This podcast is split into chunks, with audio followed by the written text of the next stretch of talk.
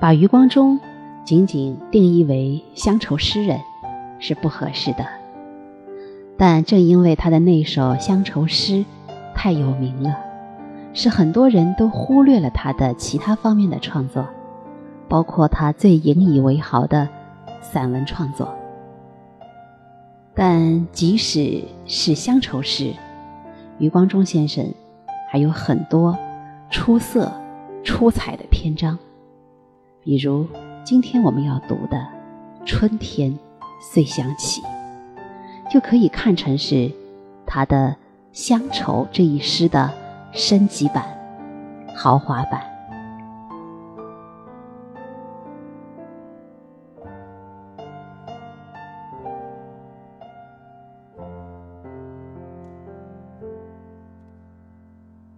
春天遂想起，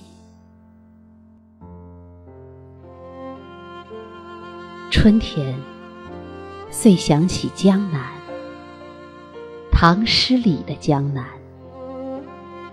九岁时采桑叶于其中，捉蜻蜓于其中。可以从基隆港回去的江南。小杜的江南，苏小小的江南，遂想起多莲的湖，多灵的湖，多螃蟹的湖，多湖的江南。吴王和越王的小战场，逃了西施，失踪了范蠡，失踪在。酒旗招展的乾隆皇帝的江南，春天。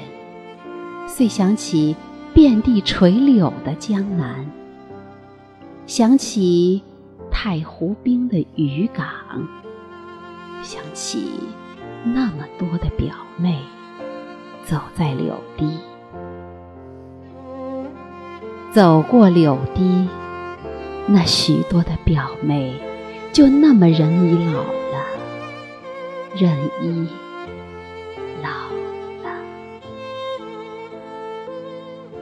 江南，即使见面，他们也不会陪我，陪我去采莲，陪我去采菱。即使见面，见面在江南。在杏花春雨的江南，在江南的杏花村，何处有我的母亲？复活节不复活的是我的母亲，一个江南小女孩变成的母亲。清明节，母亲在喊我。在圆通寺喊我，在海峡这边喊我，在海峡那边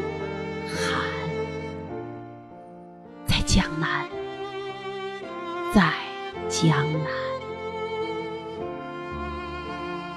多寺的江南，多亭的江南，多风筝的江南呐，钟声里的江南。